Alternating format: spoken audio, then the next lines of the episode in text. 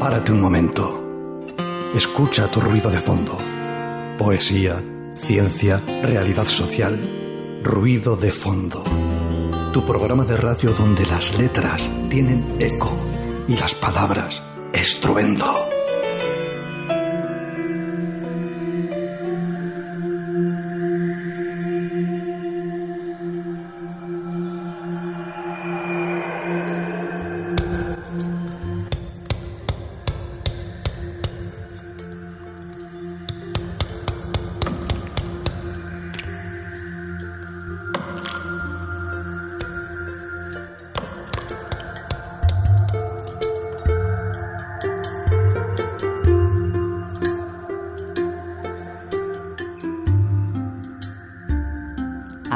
Arrastión de Noí. Hola, buenas tardes, amigas y amigos. ¿Qué tal estáis?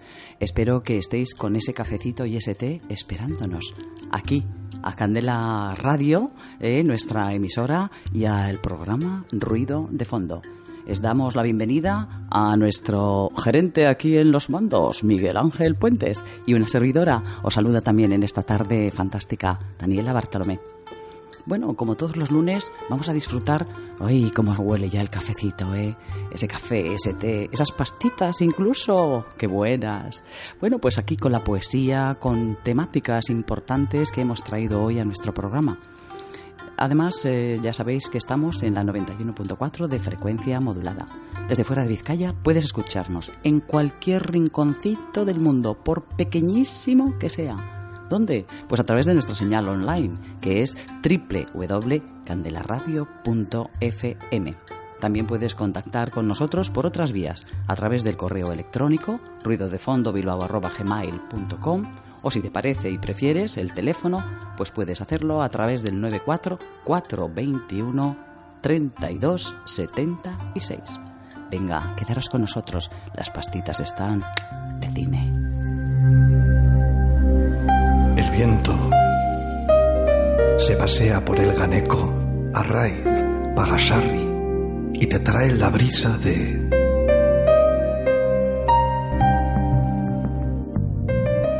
Nuestro primer bloque temático va a ser la ciencia en casa. ¿Y qué nos va a traer este apartado? Pues algo que es muy interesante. Eh, los ciudadanos de a pie para que sepamos un poco sobre alimentación. el tema de las grasas trans. Tenemos a dos invitados, Coldo Bartolomé y Javier Amézaga. Nos hablarán de qué son estas grasas y de ciertas disposiciones que la OMS adoptará frente a este, este uso de elementos en nuestra comida para el año 2024. Atentos.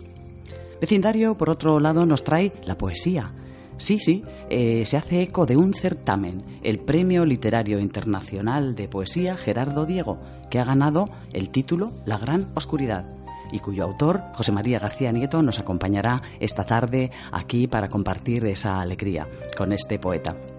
Y como de costumbre, nuestra imprescindible agenda con esos planes de ocio activo y divertido y además baratos.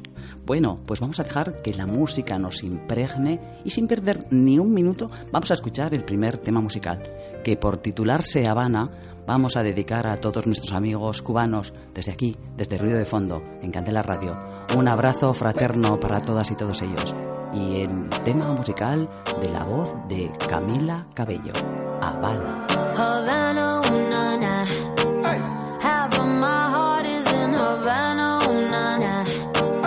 He took me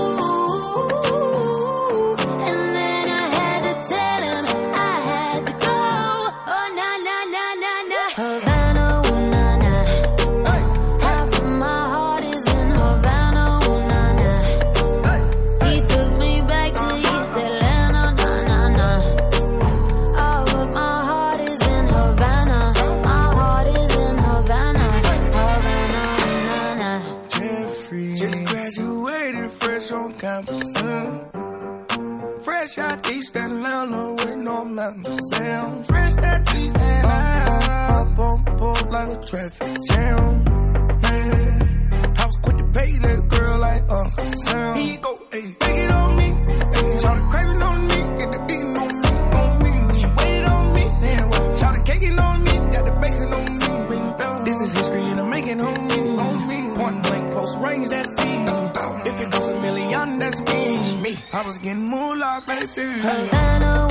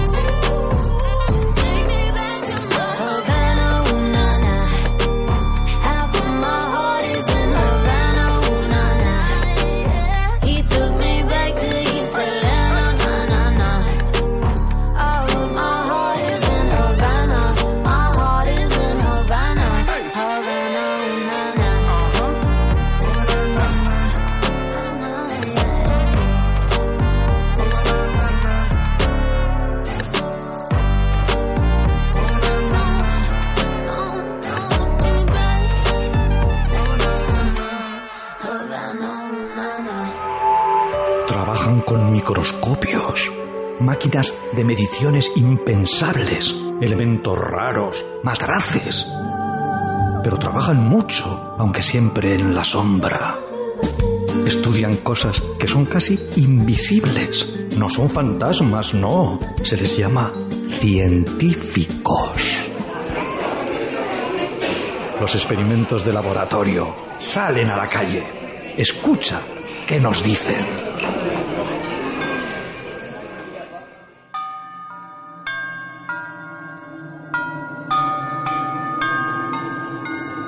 Escuchado en esa voz preciosa de Camila Cabello el tema Habana y desde aquí mandamos ese saludo, como bien hemos dicho, a nuestros amigos oyentes de allí, en Cuba. Bueno, pues eh, jo, la calidez de Cuba, el Caribe, qué bonito, lo saludable de su sol, de sus playas.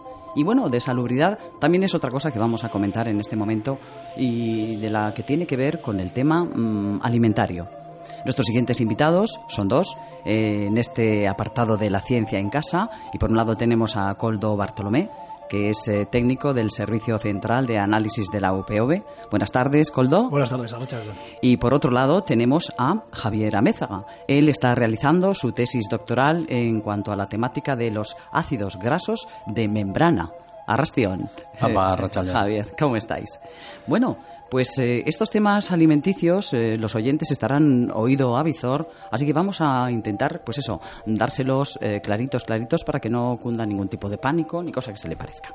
Vamos a hablar de las grasas trans. Ay, eh, suena como, no sé, como a disco, ¿no? Sí, tiene un sonido, un sonido muy, muy moderno. sí. Muy moderno, muy moderno. Pues eh, para que nuestros oyentes y nosotros mismos también nos vayamos ubicando en este tema, eh, Coldo, por favor, ¿qué te parece si nos explicas qué son las grasas trans? Pues eh, vamos, voy a ver si intento hacerlo de medianamente posible para que la gente lo entienda. Había traído, bueno, y ya creo que luego igual incluso podéis verlo en las fotos del Facebook. He traído unas como un pequeño tente eh, para que se pueda ver un poco cómo son las moléculas, las moléculas químicas, como pueden ser los ácidos grasos, que es de lo que esos trans que se habla es un ácido graso trans. Pues para que se vean cómo son las conformaciones geométricas, cómo, cómo se conforman. Entonces, aquí vosotros lo podéis ver y, intentar junto con el resto de la gente a ver si entre todos podemos trasladarlo.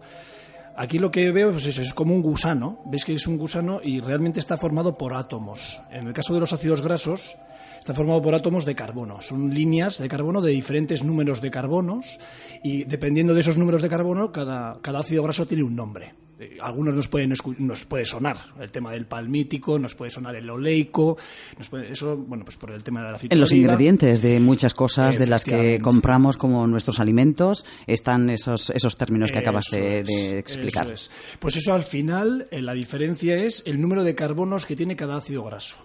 ¿Vale? El número de carboncillos. Y cada, cada uno de esos carbonos está, vamos a decir, enlazado, ¿eh? unido entre ellos. Se casan, vamos. Eso es, se casan. Y aquí lo que vemos en el tente son, pues se ve pues como palitos, que es lo que une cada uno de esos carbonos. En el caso de que solo haya un palito, es un enlace simple, ¿vale? Un enlace simple que hay entre carbonos, ¿de acuerdo? En el caso de que haya dos palitos, porque es posible que haya dos palitos, dos enlaces entre cada carbono, eso es un enlace doble. Es un enlace doble. Que igual también nos suena, en el caso de los ácidos grasos, se denomina insaturación. Ah, las Por eso- grasas esas insaturadas, Eh, ¿no? quilicua. Que hablan de la bondad de ellas y de Eso ingerirlas en la dieta. Eso es. Yo creo que durante toda esta entrevista vamos a tener oportunidad de, de hablar sobre su bondad, la bondad de las insaturadas. Bien, luego hablamos de las Eso es. bondades. De momento vamos a intentar... O maldades, no Eso sabemos. es. Sí, sí. Vamos a intentar trasladar a la gente para que más o menos se sitúe qué es eso de las grasas insaturadas, ¿no? Que siempre escuchan grasas insaturadas. ¿Y qué es eso de insaturado? ¿no? Pues realmente es que dentro de esa conformación química que tienen, hay en algún momento que tienen dos palitos, ¿vale? Eso sería una insaturación, ¿de acuerdo? Y luego lo que tiene la química es que esa insaturación puede tener dos conformaciones geométricas. Se pueden distribuir en el espacio de dos formas diferentes. Una de ellas se llama cins, cis, y otra conformación se llama trans. Y simplemente lo voy a hacer aquí rápidamente para que lo veas en el palito. Los, los, los que están Luego los oyentes verán las fotos Eso también verán las fotos. en la galería. La que ves ahora mismo es la conformación trans. ¿Vale? La Es- culebrita así como la sencilla. culebrita, muy bien. Y Vale. encima está muy bien definido para que la gente se haga la idea de que es algo lineal, lineal y largo. Ondulante, además. Eso Ta, es, ta, ta, ta. eso es. Muy bien. Ahora voy a cambiar poco a poco, tranquilamente, voy a cambiar a la configuración que sería cis, ¿vale? Entonces, en este doble enlace, que es el que estábamos diciendo, si en vez de estar así, estaría de esta forma, Los ruiditos son los palitos esos, eso ¿eh? es. Que están haciendo ahí. Intentando no hacer mucho ruido, pero esta configuración que vemos aquí, Bueno, parece como que se ha elevado en el, es. Ahora el que espacio. es- en vez de ser lineal, como veíamos antes, es una configuración tipo como, como U, ¿no? Lo vemos como una U, ¿no? Más o menos así. Eso sería con la conformación cis que estaba diciendo, ¿vale? Y esta sería la conformación, la que hemos visto antes, La primera. trans, ¿vale? Eso parece una, y yo lo he hecho muy fácil, muy fácil, es muy fácil, pero realmente esto no es tan fácil, químicamente hablando, y es difícil. Quiero decir que no es lo mismo una cis y una trans, no cambia así tan fácil como, como he hecho yo en este, en, este, en este caso. Y eso sería lo que son las grasas trans. Son aquellas que tienen, en principio, primero dos enlaces en alguno de los momentos y la configuración, vamos a decir, esa configuración Ondulante. En, en longitud, larga. Ah, larga. Esas serían las grasas trans. Bueno, bueno, Químicamente hablando, yo creo que, a ver si la gente la ha podido entender. Sí, con lo de la culebrita yo creo que ha sido muy gráfico. El pensar en esa culebra ondulada, que es. como larga y que luego adopta una, una forma más de U, que quiere decir que entonces ya coge como otra, otra disposición. Eso bueno, es. bueno, bueno. ¿En qué tipo de alimentos se pueden encontrar es- esta- estas, estas grasas trans o en qué tipo de producto? Porque vamos a hablar de producto igual mejor que de alimento. Sí. Porque eh, que llegue a los alimentos mm, mm, puede o no puede, pero ya la grasa en sí, Sí. Javier, Bueno, típicamente eh, las grasas trans eh, las encontramos sobre todo en las margarinas. Es como el ejemplo más clásico de la presencia en grasas trans. ¿Por qué es esto? Eh, la gracia que tiene el transformar eh, una grasa que estaba en estado cis con ese enlace doble que hacía una forma de U, que ha comentado Coldo, eh, eso es típico de aceites eh, vegetales. Si miramos en casa, por ejemplo, es muy fácil detectar donde hay un aceite vegetal, como el aceite de, de oliva, por ejemplo, que es un aceite que a temperatura ambiente está líquido, ¿no? Y por otro lado, pues tendríamos los aceites eh, provenientes de grasas animales, o las grasas animales tal cual, que esas son a estado a temperatura ambiente están en estado sólido. Entonces, la industria alimentaria encontró una estrategia para conseguir que a partir de alimentos, perdón, a partir de aceites vegetales, pudiéramos transformar este estado líquido en un estado sólido. Y eso se hacía mediante la, mediante la hidrogenación de estas grasas y a, y a través de ese proceso de hidrogenación del proceso químico se forman esos enlaces trans. Entonces, de ahí que, bueno, pues ese ejemplo clásico sea en las, en las, en las margarinas. Sí que hay otros alimentos en los que los podemos encontrar, sobre todo cuando enriquecemos aceites de, pues de otras procedencias o queremos concentrarlos o tal, pero bueno, principalmente en las margarinas. Porque eh, una pregunta que me viene así a, a- según acabas de comentar esto. Eh, ¿Estos productos que contienen estas grasas trans se localizan en alimentos de primera necesidad? No, principalmente no. Bueno, a ver, vamos a ser más precisos. Las grasas trans sí que están presentes en, en alimentos cotidianos, pero en, en concentraciones mm, ridículas. Son concentraciones muy, muy bajas que no nos tiene que preocupar absolutamente para nada.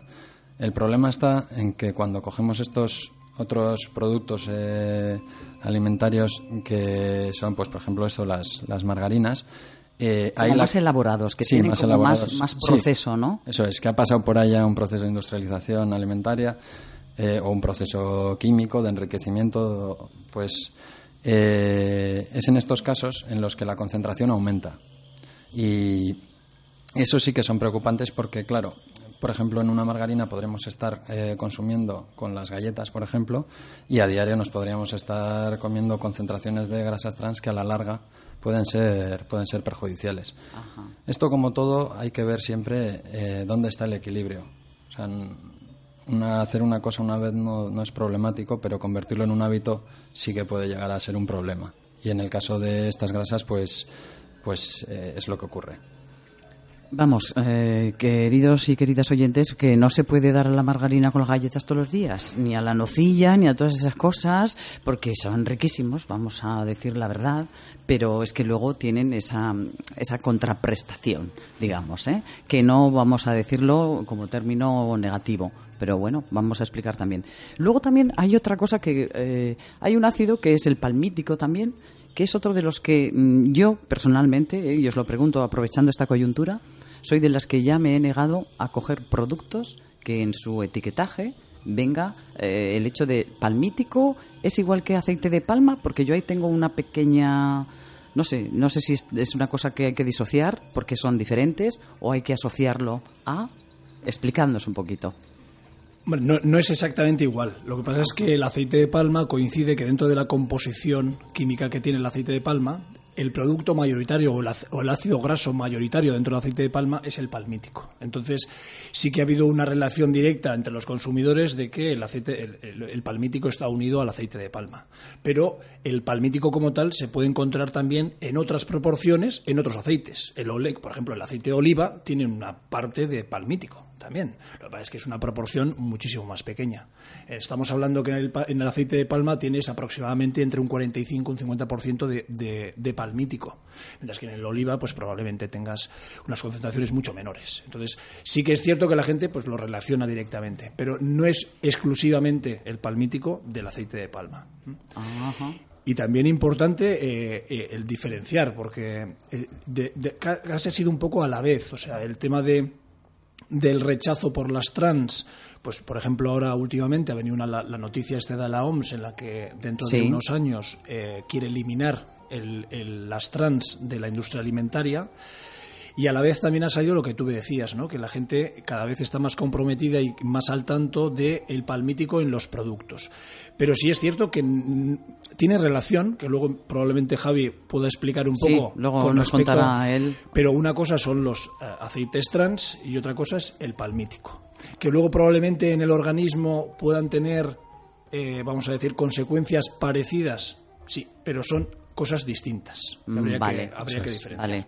O sea que la acumulación de alguna de esas cosas que son distintas, eh, el- en ese consumo o en ese hábito del que tú hablas, que es el peligroso, el atiborrarse de forma cotidiana, el no comer sano y demás, que quizá ahora igual también eh, con los niños hay los temas esos de obesidades y demás que, que derivan, ¿no? De ese consumo de bollerías, principalmente industriales, etcétera, ¿no?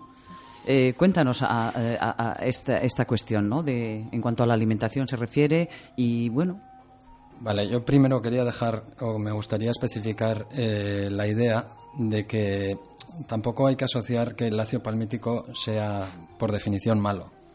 Porque- No, ahora, ahora nos lo vas a aclarar, ¿verdad? Sí, para que eso- seamos, eh, eso es. para que tengamos un poco de, de conocimiento de causa y, sea- y sepamos luego dirimir, ¿no? Eso es. Cuando nos enfrentamos a esas etiquetas y digamos, pues esto sí, pues esto es esto y esto es esto otro.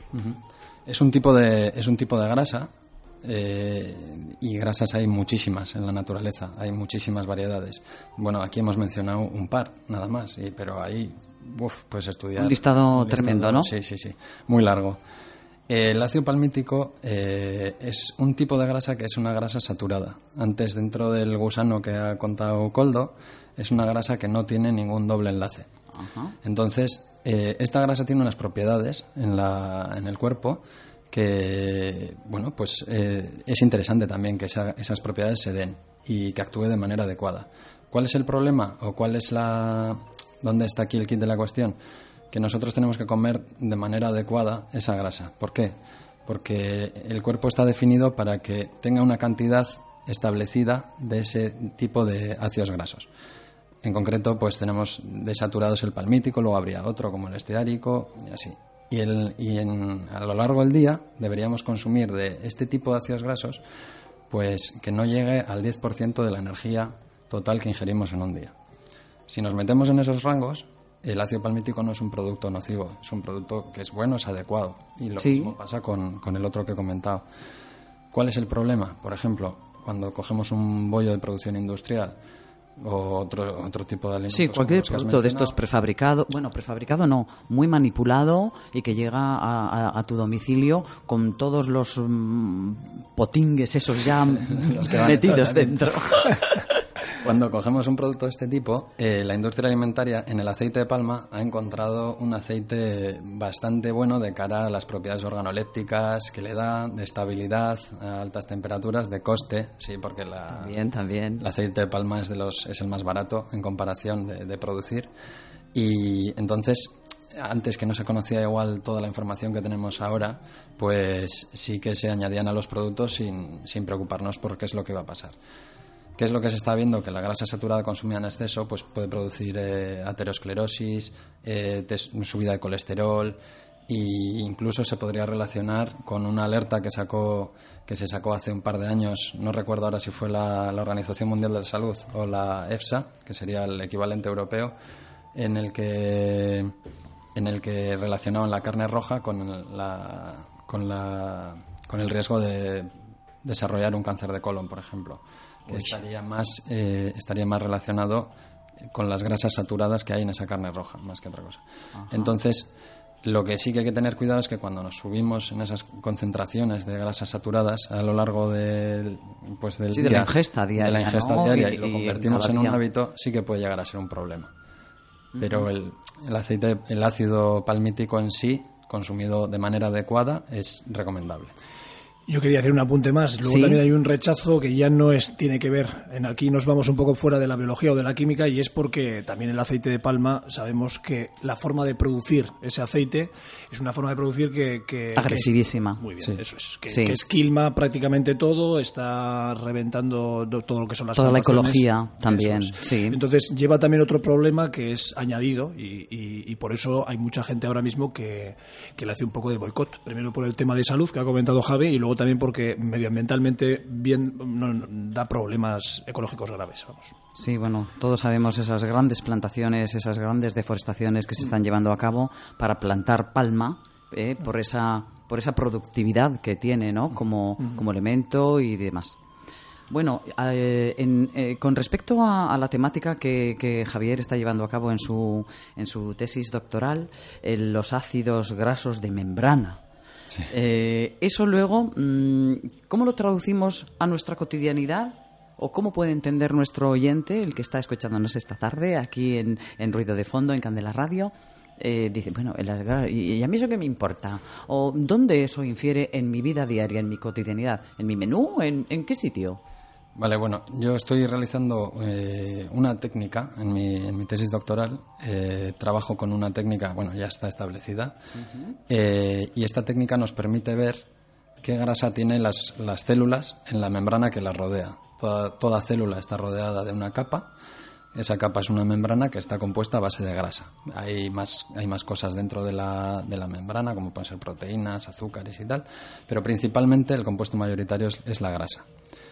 Entonces, volvemos un poco al tema del equilibrio que he mencionado antes. Es importante tener un equilibrio de, todos los, de todas las grasas que hay dentro de esa membrana.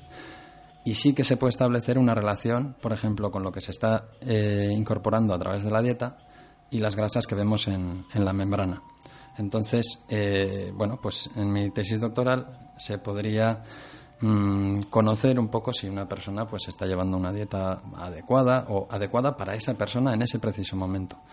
Porque si vemos que igual está ingiriendo demasiadas grasas saturadas, pues igual eh, bueno, se vería reflejado en, en la membrana, igual sería adecuado recomendarle que baje la ingesta o que suba la ingesta en otro tipo de, de grasas, como pueden ser pues, el aceite de oliva o aceites de pescado o aceites que podemos encontrar en las nueces y en diferentes frutos secos, que son quizá aceites bueno. más recomendables no por el hecho de que sean eh, muy nutricionalmente recomendables, que también lo son, sino porque es- son menos presentes, en- es más difícil encontrarlos en la dieta habitual.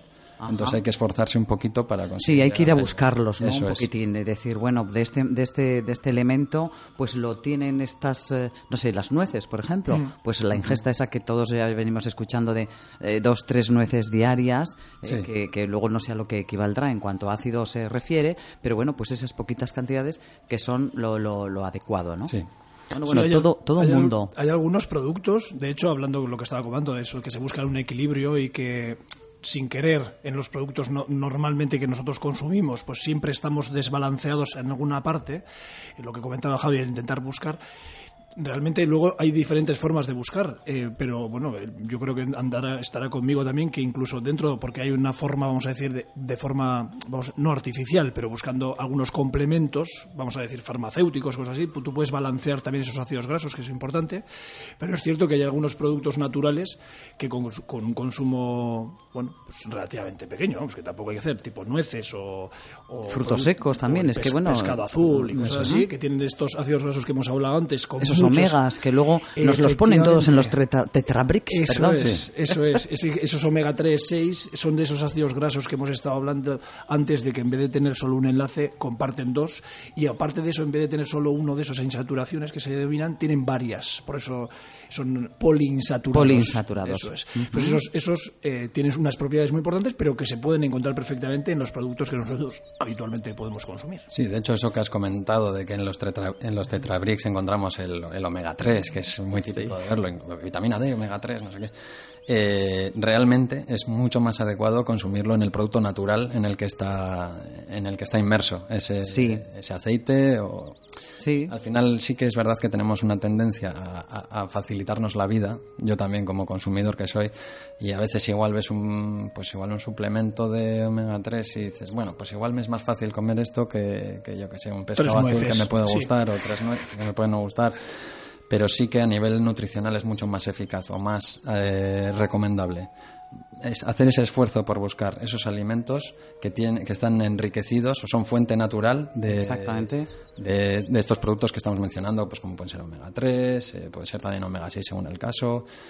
Pero sí que hay que tener en cuenta que las recomendaciones, nosotros podemos movernos en unas líneas de recomendación generales, pero de cara a suplementarnos o a, a tomar una serie de productos específicos, es adecuado saber qué necesidad tenemos, porque esto sería algo así como automedicarnos, no a esa escala, pero Sí, pero a escala, a, la- a escala a alimentaria. escala alimentaria hay que en tener vez de cuidado. farmacológica. Eso es porque podemos estar eh, favoreciendo eh, pues igual un exceso de, de un tipo de ácido graso que realmente no nos hacía falta incorporar en la dieta, por ejemplo, porque nosotros, pues ya sea porque lo almacenamos muy bien o lo incorporamos muy bien o lo producimos nosotros, pues no era necesario.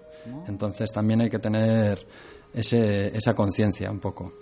Pues eh, sí. Luego otro apunte es que luego que la industria alimentaria es muy inteligente y no hemos, no, eso daría para otro programa probablemente. Sí, pero seguramente. El tema de los Lo hablaremos, lo hablaremos. eh, los mensajes este del omega 3, omega 6, la gente ya cada vez lo conoce más y, y luego eso puede eh, enterrar por debajo, o sea, el que te ponga omega 3 no quiere decir que el producto es fabulosísimo y no tiene de las otras cosas, simplemente lo tiene, vale, fantástico, pero ojo porque puede tener un montón de otras cosas que, que eso evidentemente no te lo va a poner anunciadísimo.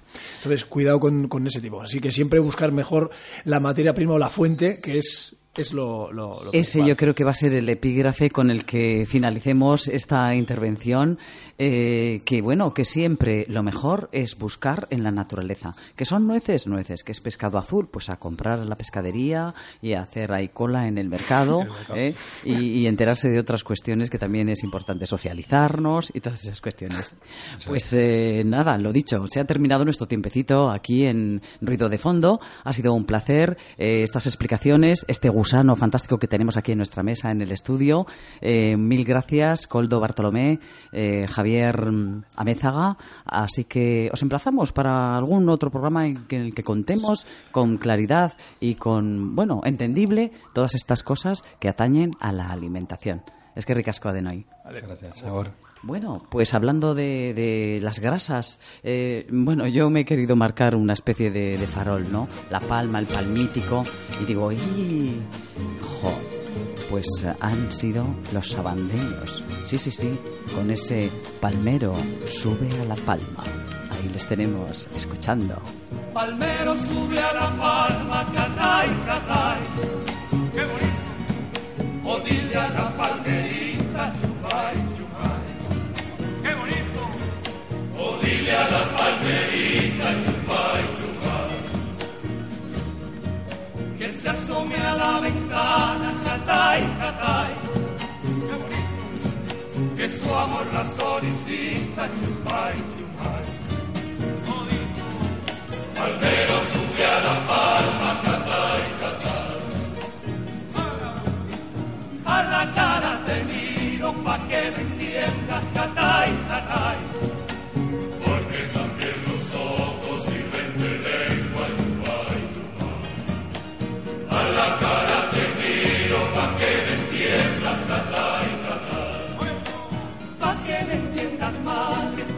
Si no lloraran, catay,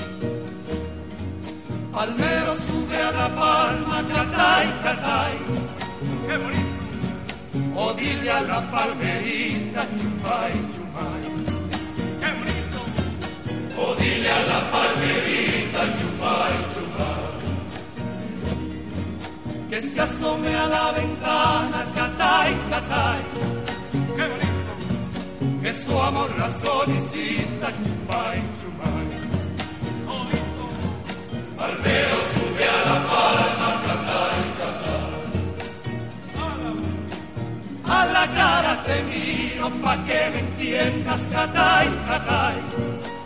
Porque también los ojos sirven de lengua, chupay. A la cara te miro pa' que me entiendas, catay, catay. Pa' que me entiendas, madre, y no lloraras, catay, catay.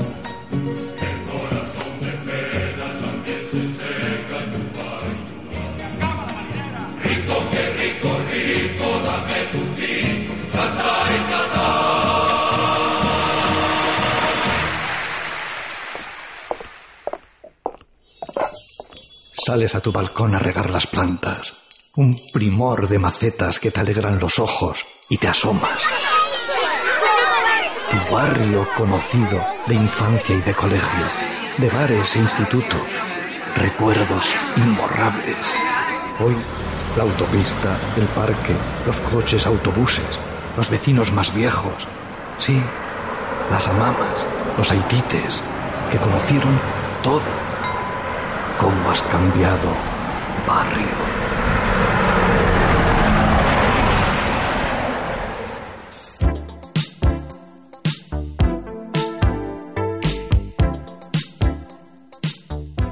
Con ese sol canario que nos han prodigado en esas letras musicales los abandeños, seguimos en esta tarde de lunes, en esa horita del té y del café en ruido de fondo, 91.4 en Candela Radio, frecuencia modulada.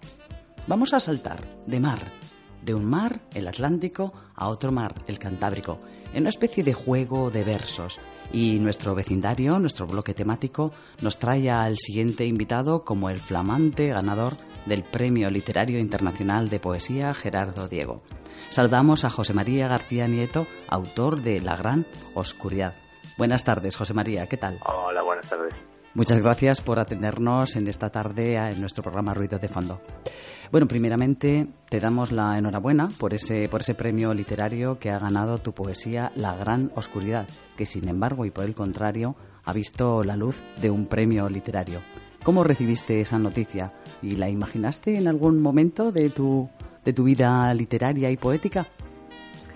Pues mira, recibí con una grandísima alegría bueno, como la constatación de que todo el camino que llevaba recorrido escribiendo poesía inédito, eh, sin apenas haber publicado nada, pues eh, que no era que no era tan malo. Vamos, esa, esa fue la gran alegría. Qué bueno, qué bueno. Eh, me dices que escribes desde hace pues a- algo así como 25 años, que se dice muy pronto. Pues sí, probable- probablemente sean más, pero bueno. Sí, bueno, así a gro- gro- grosso modo, Sí, sí, ¿verdad? sí, sí, sí, sí, más de 25 años. Eh, escribes relato, poesía, eh, muchos de tus novela también, eso. Muchos de tus trabajos han quedado finalistas en diferentes certámenes en años 2003, 2005, 2016. Fuiste, además, también eh, segundo premio en el concurso Autobiografía de una mujer en 2016, finalista también del premio de relatos Jorge Maldonado e inclusive, pues esto, hasta este actual que has conseguido el primer premio con La Gran Oscuridad. Cuéntanos qué revelan las páginas de La Gran Oscuridad cuando se infiltra uno como lector en, en ellas, José María. Mira, te diría que La Gran Oscuridad es probablemente uno de mis libros más accesibles, de, los muchos de poesía que he escrito, porque practico una poesía que sí, parece ser que, en ciertos aspectos es difícil o complicada. Y este, este libro, sin embargo, sí que iba buscando al lector. Y yo creo que en, todo esto existe una especie de justicia universal y al, al final, eh, como la intención era buscar al lector, el, el encontrado al lector. Y esa es probablemente la, la mejor definición. Y la gran oscuridad, pues es un, es eh, probablemente es un- una metáfora de, de- la muerte, de una muerte simbólica, de una muerte no literal, es evidente, pero eh, es la, la- bueno el final de, de- una serie de, de, de una época probablemente también pues eh, coincidiendo un poco con una cierta llegar a una cierta edad Ah, qué bueno. También me has confesado que para ti el escribir no es una afición, Mm, Vamos a aprovechar eh, las ondas para que José María García Nieto eh, diga qué es escribir para él después de, de, bueno, de, de un poemita, de, de ese poemario La Gran Oscuridad, que voy a pasar a leer en este momento. La poesía no es un don, es algo más. Eh, ni puede definirse, es un aire a sumar, es la tarea y el rechazo, la estima, el consuelo y el naufragio, tal como el amor puede ser uno y su contrario, pero siempre, siempre necesario, tanto como la poesía. Este breve poema eh, es el, engranaje de, eso que tú sientes a la hora de, eso, de, de escribir. Pues es que cada vez para mí la poesía se convierte cada vez más en un, cada vez más, en un hecho físico. Es recogimiento, es eh, pensamiento, es expresión, es creación. Eh, es que no engloba todo. Es que eh, es que es, eh, es una continuación de la vida, es otra parte de la vida. Y para mí cada vez más es una necesidad, por supuesto que lo era antes y cada vez es más una necesidad, pero cada día más. Y de hecho llevo algún tiempo sin escribir, sin escribir poesía y físicamente, eh, materialmente lo echo de menos, muchísimo. Y yo creo que a veces eh, creo que no he publicado ciertas cosas porque a mí lo que me interesa sobre todo es ese proceso creativo. O sea, es un proceso que me apasiona. La satisfacción del poema, de, de que acabas ese poema, de que acabas ese bloque, de que encuentras una cita. Todo ese proceso creativo me llena ya. Y Per se, la ¿verdad? publicación y la publicación, bueno, no, no, no digo que no me guste, pero me parece accesorio. Ajá. Bueno, ahora lo has comprobado también, ¿no? Porque lo que dices, Sí. tú venías sin editar, pero a ti te, te cubría perfectamente eh, Sí. esa necesidad, el hecho este de ir a- eh, escribiendo, de ir recopilando correcto, trabajos. Mm, qué bueno, qué bueno. Además, eh, imagino que hay un sinfín de autores que valoras y que admiras y que, bueno, pues en alguna ocasión hayan podido ser la, la inspiración, ¿no? De, de tus letras. Pero mm, ese, ese hecho creativo de escribir, ¿cómo se produce en, en- en José María? Eh, ¿Qué ocurre? Eh, haznos como una especie de, de, de- de secuencia, ¿no? Eh, José María se pone a la mañana, sí. Eh, mira el cielo y dice, ¡jo, qué bonito! Y escribes. Pues no, no escribo. No, mira, no es precisamente, te entiendo la, te entiendo la pregunta, ¿eh? pero no es precisamente. Yo yo creo que mi poesía también es un poquito eh, reflexiva, filosófica, Ajá. pero sobre todo proviene a través de las lecturas. Entonces, a mí las lecturas encuentro poetas eh, absolutamente fascinantes. Yo leo a Claudio Rodríguez una y mil veces, una y mil veces y cada vez capto una unidad de sentido distinta, un matiz, un... Algo nuevo, ¿verdad? un algo nuevo, pero es que cada lectura es completamente distinta porque soy yo el que gira a través de a través de- del libro, ¿no? Eh, Por ejemplo, yo tengo entre mis el- para mí el mejor libro de, de Claudio Rodríguez es el último, ¿no? Casi una leyenda, pues lo habré leído miles de veces y cada vez capto un matiz, cada vez capto una historia, entonces a partir de ahí surge un poema. Es que es inevitable Qué bueno. pero porque pero porque hay un hábito de, de, de, no sé 30 años no, no sé Sí, de lectura, de Eh, análisis. lectura, de- pues, Ujú. claro yo empecé con Jaime Gil de Viedma que me gustaba muchísimo luego lo he arrinconado un poco pero ahora estoy volviendo otra vez Eh, me apasiona Claudio Rodríguez pero es que también encuentro cosas muy interesantes y muy estimulantes en poetas que son por ejemplo Paul Celan que es un poeta complejo de narices Sí, ¿eh? pero siempre encuentro cosas, siempre encuentro cosas y además es que yo voy a su encuentro, voy a buscarlas. Y, Si ya vas con Bueno, esa, con esa intención, ¿verdad? La sí, intencionalidad tengo que- importante. tengo, tengo que arriesgar, tengo que... eh, no me sirve... eh, he practicado la métrica tradicional, eh, estoy encantado con el soneto, a mí, por ejemplo, Blas de Otero me, me apasiona como, como sonetista y le he seguido y le sigo, pero necesito algo más, necesito indagar y necesito buscar, porque ese es el proceso también de la poesía. Para escribir lo mismo que escribí hace 25 años, pues no, no, no, no tiene mucho sentido. Hay que ir a- hacia arriba, ¿no? Hay que... eh, un crecer de alguna a- forma. A crecer, exactamente. Exacto. sí. Es difícil, pero, pero hay que arriesgarse. Sí, No se claro. puede- no se puede seguir haciendo el mismo poema eh, 20 años. No, no es mi caso. No es mi caso. Eh, ¿qué te- Respeto mucho a los demás, ¿eh? Sí, no bueno, es una opinión personal, ¿verdad? eso Sí, bueno, es oye, cada quien mi- tiene que tener la suya. Es mi opción. Ajá. Decía que, ¿qué te resulta más exorcizante? eh, la poesía, el relato a la hora de tú la vivencia. ¿eh? Mm, O, o- o simplemente eso, el, el- el puro hecho de, de escribir, así, mondo y lirondo. Bueno, es que eh, yo tengo relatos que son que son prosa poética y la verdad es que tengo relatos que son bellísimos y estoy muy orgulloso de ellos. Espero y sigo peleando porque se publiquen, porque me parecen de una, de una eh, excelente calidad, ¿no? Eh, me encuentro también muy a gusto con el relato, es que disfruto muchísimo. Con la novela no tanto.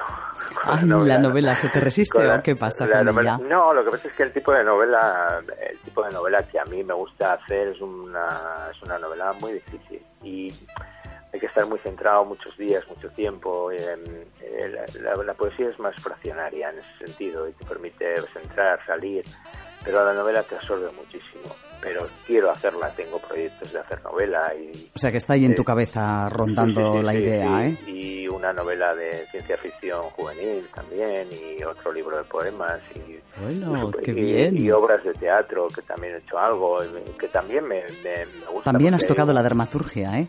Sí, porque hay un juego muy interesante, ¿no? Que es, que es muy apasionante porque es hacer hablar a unos seres y, jolín, ahí están desnudos, ahí están diálogo con diálogo, ¿sabes? Hay una historia detrás de cada personaje, pero no la tienes que contar, la tienes que la tienes que eh, dejarla, hacerla muy sutil. O sea, el teatro, la escritura teatral es un, es un terreno para mí prácticamente desconocido, pero yo me aventuro no tengo problemas. Qué bien, sin miedo, porque Sí. bueno, eh, mm, hay que hay que ir viéndose, ¿no? Sí, Eh, Y de los y de los fallos o, erro- o posibles errores siempre siempre es bueno aprender, Sí, ¿verdad? Bueno, yo lo intento. Mi deber y mi obligación como escritor es eh, intentarlo, intentarlo siempre. Qué bien, qué bien. Bueno, me imagino que estás todavía disfrutando estas mieles de, de- de este primer premio con La Gran Oscuridad, que ha sido editada recientemente por El Desvelo Ediciones. Eh, ¿Dónde pueden localizarlo nuestros oyentes a título de que les esté sonando? Hombre, pues eh, puede Pues- ser interesante hacerme con este Sí, ejemplar. sí, sí. Pues básicamente porque en, en físico en papel yo no lo he encontrado, en, en Bilbao no lo he encontrado. Pero bueno, pues a través de Casa del Libro, el FNAC y Amazon, pues eh, fácilmente. Sí. Eh, lo mismo en digital que en, que en soporte papel. O sea que, O sea sin que ningún recurriendo a las librerías eh, que todo el mundo conoce, como has dicho, FNAC, eh, el FNAC, eh, Casa del Libro y Amazon, Ajá. eh, onla- online se puede conseguir fácilmente. En, en, en- en una librería física es, es- es más difícil, ¿eh? no lo sé exactamente, pero vamos, el libro se puede conseguir muy fácilmente. Perfecto, pues por esas vías que ha comentado aquí José María, eh, está a vuestra disposición, queridas y queridos oyentes. Hay, una, hay un poemita que, que quiero leer para los oyentes, para que luego eh, comentemos un poquito sobre él. ¿Te parece, José María? Sí, Dice poesía menor. Hay una poesía menor en los recodos de lo que queda cuando ascendemos en sabiduría hacia sitios inhóspitos y llenos de una alegría invadida de tristeza, pues parece que nuestro tiempo ha pasado y lo que parece ascensión tal vez no sea sino un bucle que dice que hay una poesía menor en los recodos creo que explica también un poquito, ¿no? De, de eso que dices de del meterse en esa harina, ¿no? Sí, sí, Mm, de gustarte buscar, de buscar, de ir con esa intencionalidad, ¿no? eso es, eso es lo que te explicaba antes, ¿no? Cuando, Sí. cuando lees a Paul Celan sabes que hay unas que hay un, altísimo porcentaje de- de- del poema que vas a perder, o sea, de, sentido y más mucho más de la traducción del alemán al español, porque yo no sé leer alemán, vas, vas a perder muchas unidades de sentido, pero lo que vas a ganar es probablemente pues el- lo que queda en los recodos, ¿no? Eso es lo que aprendes cuando pues cuando lees a Valente o cuando lees a, a René Char o cuando lees a Gamoneda. Eh, son poetas que te obligan a, te obligan a, a prestar atención y a mirar muy dentro. Hay gente que tiene miedo a ese vértigo y que quiere mm, una poesía que le, que le marque, que le vaya más directo. Yo ya he pasado esa época. Eh, periodo. Ujú. y, y entonces me apetece muchísimo más enfrentarme a poetas que, que me obligan a mirarme dentro y a, a- a- a elaborar otro lenguaje y como autor pues me, me facilitan muchísimo eh, ir a, a- a a lo que dices, eh, que es básicamente eh, mi anhelo en este momento, que es crecimiento, crecimiento como poeta, sin ningún lugar a dudas. Más que, más que reconocimiento público, crecer, ya lo otro ya llegará si tiene que llegar. Exactamente. Pero siempre con ese, con ese ámbito mm, de reto, ¿no? De, Sí, de, y- bueno, de sí, buscar. Sí, sí, y ambición, o sea, en el sentido de decir, oye, pues eh, yo creo que hay, hay más cosas dentro, ¿no? Hay más poemas dentro, hay más poesía dentro. Hay poesía dentro de la poesía y dentro Eh, de la sí, poesía sí, otra y vez. de- y dentro de uno, ¿no? O sea, También. Parece que, mira, cuando, cuando escribí mi primer libro de poemas, parecía que ya no iba a escribir nada más, ¿no? Y tengo casi una veintena más escritos, ¿no? Quiero decir que la, la voz no se acaba, la, la- la palabra no se acaba y, y como eh, la poesía va ligada a la vida, eh, al final va pareja a la vida. O sea, Sí, hay que meter la mano en el saco y rebuscar Eh, y claro. escarbar, ¿no? Yo por lo menos sí, a mí, a mí eso me apetece y me, me colma muchísimo. Ya te digo que me satisface muchísimo el, el poema elaborado al día, eh, eh, mucho más. El proceso creativo es muy, muy rico, muy reconfortante. Y Eh, muy adictivo, además, ¿eh? eh, en mi caso sí, en mi caso sí, porque es que no puedo, ¿sabes? He intentado a veces eh, eh, eh, hacer otros, tengo algunos libros más fáciles, más sencillos, pero al final me puede. Bueno, lo bueno. siento, me puede. Ay, vencido por la poesía, ¿eh, Sí, José María? pues, sí, sí, sí. Bueno, sabemos que el hecho de ganar un premio pues no, no te tiene que incitar a, parar la producción ni a dormirte en los laureles, que se suele decir, ¿no? Eh, sino a que, bueno, a que se, se te renueves y, y busques y sigas en esa, en esa constante búsqueda, ¿verdad?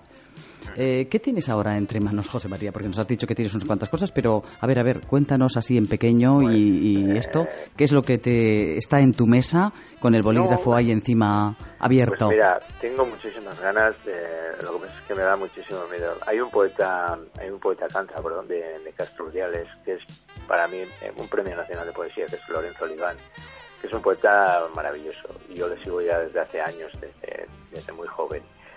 Y aunque él es eh, cronológicamente un poquito más joven que yo, lo considero un poquito mi maestro. Y tiene un libro que no es de los suyos más afortunados y, lo voy a coger mm, como una especie de base o como de, de no sé si se llama planilla, como, como una especie de, de, de Sí, apoyo. como, ¿no? un, como una escaleta, como un guion Eh, sobre sí, el que tú es, marcar es, ya correcto. tus... tus Gracias. um, sí, eso es, eso es, ¿no? Sí, me venía Pero la idea da- esa. Pero me da un poquito de miedo, ¿no? Porque Lorenzo Oliván es un poeta... uf, eh, Mucho poeta. arduo. Sí, es- no, es un gran poeta, ¿eh? Yo creo que es el futuro, ¿eh? Yo creo que básicamente es un futuro. Si ahora me dices si hay un presente es la moneda y un futuro probablemente Lorenzo Oliván. probablemente. Bueno. Un poeta Hay que muy dar esa recomendación también ¿eh? por parte de nuestro galardonado, o galardonado autor poeta de, de esta tarde. Pues eh, esperemos que, bueno, eh, yo he leído también algo de um, Espíritu del Dragón, ¿a qué, a qué nos suena? O con Ah, ese espíritu- título. No, espíritu del dragón, mira, espíritu del dragón es, es básicamente ese libro. Bueno, el, el espíritu del dragón es un poema incluido en, en- en el libro, eh, en el libro del mismo título, ¿no? Que acabo de terminar. Y el espíritu del dragón está, ese libro está presidido un poquito por el aliento de, un poeta que, he descubierto hace poco que también es fantástico, que es Carmelo Iribarren, y es un poeta muy a tener en cuenta también. ¿eh? Y a mí me gusta hablar solamente de las cosas que me interesan, de las cosas que me importan, y de la gente que me gusta menos, pues prefiero no criticarles, ¿no? Pero este, poema, este poeta en concreto es un poeta que me tiene bastante bastante fascinado, ¿no? Y practica un tipo de poesía que no es la mía, pero sin embargo me da mucho material para, para reflexionar, ¿no? Es un poeta muy de calle, muy urbano, muy mucho más sencillo, ¿no?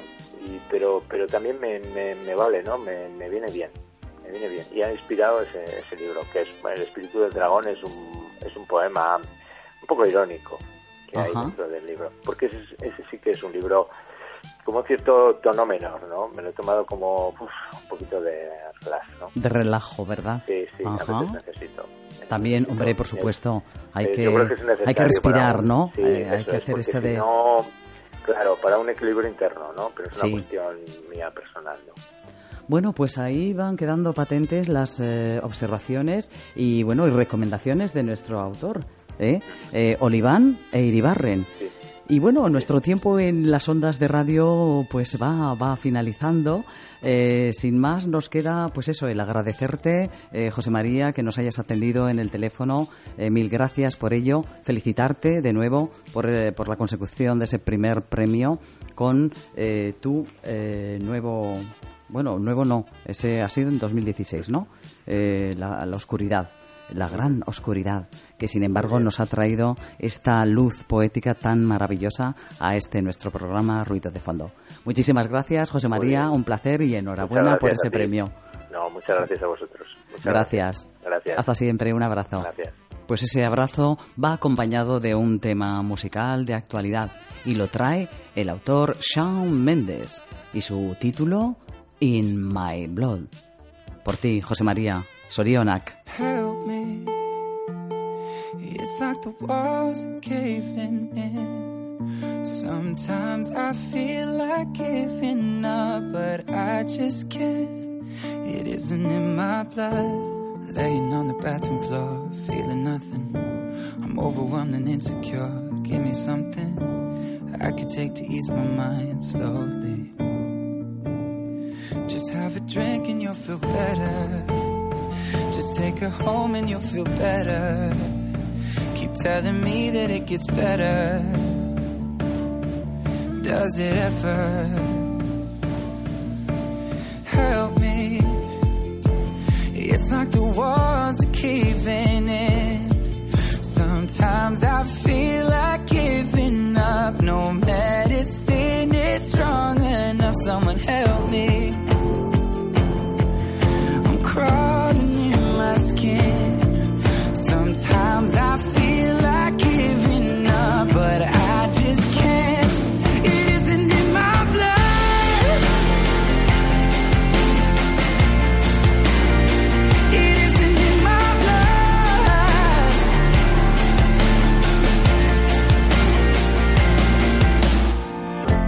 blood. Looking through my phone again, feeling anxious, afraid to be alone again. I hate this. Trying to find a way to chill, can't breathe. Oh, is there somebody who could help me? It's like the walls are caving in. Sometimes I feel like giving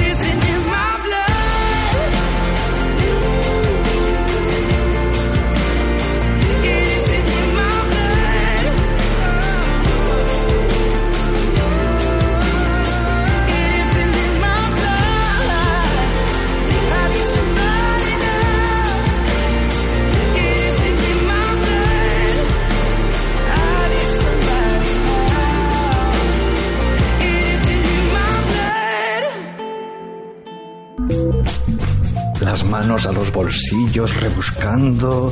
No te preocupes. Si hubiera telas de araña, tampoco te quedas sin plan. Te contamos esas cosas que puedes hacer, esos lugares a los que asistir sin que te rasquen demasiado el bolsillo.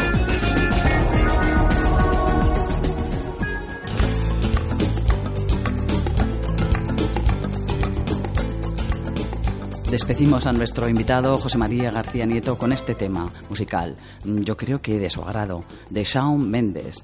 Y ya tenemos preparada nuestra indagatoria agenda, que rebuscando y rebuscando ha encontrado toda esta serie de actividades y de cosas que pueden resultarte interesantes. Así comienza la cuenta atrás para la primera feria del libro de Portugalete. Está organizada por la Asociación Cómplices Literarios El Cartea. Va a tener lugar los días 14 al 17 de junio en la Plaza del Solar, junto al Gran Hotel Puente Colgante además de las casetas en las que estarán representantes libreros, editoriales, asociaciones, plataformas.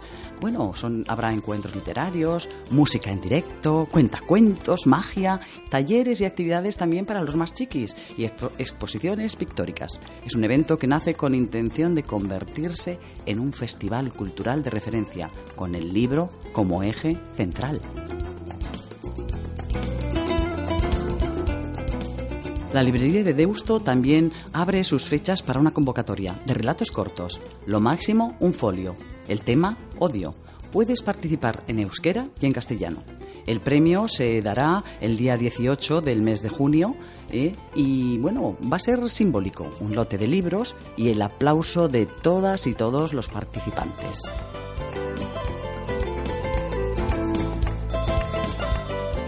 Tenemos también una propuesta, clases de yoga en trapecio. Esta modalidad es súper novedosa y nos va a permitir poner nuestros huesos, los músculos, todos los órganos y la circulación sanguínea en el sitio adecuado. Hay que ser capaces de canalizar de manera apropiada nuestra energía para darle la espalda al estrés. Así que, quienes estén interesados, poneros en contacto a través de Facebook con Ainchane Yoga Trapecio o en el número de teléfono 617-544-115.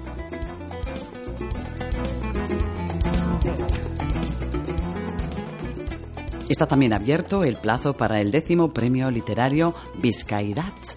Puedes participar en euskera con el relato Istripu de Bernardo Achaga y o en castellano con el titulado Escape de nuestra amiga Ichi Armínguez que ya visitó Ruido de Fondo y a quien enviamos un cordial saludo. Para más información, consultad www.vizcaya.eus barra cultura dirulaguntzak. Así que feliz inspiración a quienes participéis.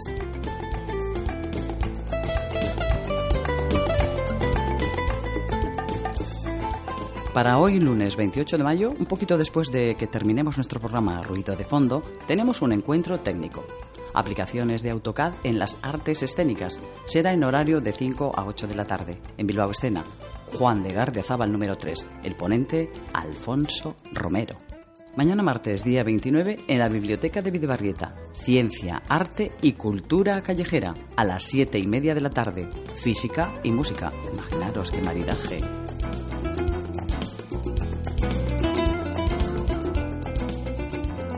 Viernes día 1. Estrenamos el mes de junio, de la mano de la música. Tenemos un encuentro en Arnuero, en Cantabria, en la Casa de, Mareas de Soano, para este viernes y el sábado también incluido, desde las 6 de la tarde hasta las 8. Disfrutaréis de un taller de música clásica, al que hay que inscribirse en el teléfono 942-677-041. Corred que las plazas son limitadas.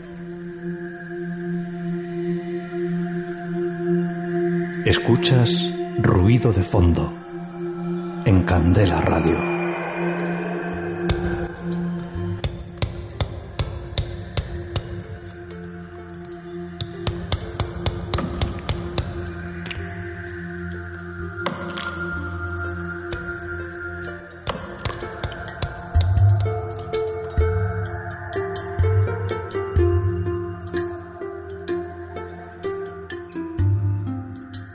Qué bien sienta este paréntesis musical, queridos oyentes y amigos, ¿verdad? Así que así tranquilos, relajados, nos vamos a ir despidiendo de todos, pero solamente será hasta el próximo lunes, donde volveremos a tomar juntos té, café o lo que se precie. Además, eh, viene siendo ya costumbre en Ruido de Fondo, en Candela Radio, que de 4 a 5 tengamos esa horita para nosotros, en la 91.4 de frecuencia modulada.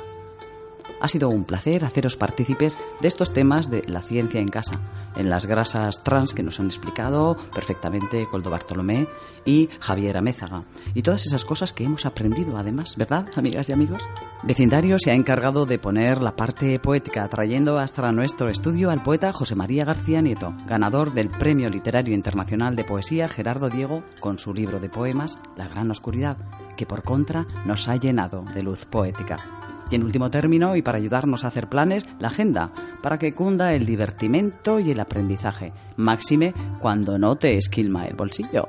Así que, bueno, siempre es un placer, amigas y amigos oyentes, estar esta horita en vuestra compañía, tomando té. Gracias por estar a ese otro lado de las ondas. Nos escuchamos el próximo lunes. No faltes a la cita. Ruido de fondo llega a su fin, pero solo por hoy. Esperamos haberte acompañado gratamente en el trabajo, conduciendo, con las tareas domésticas. Estaremos de nuevo contigo el próximo lunes a las 4 de la tarde. No olvides nuestra cita. Prometemos estar en este tu dial 91.4 FM.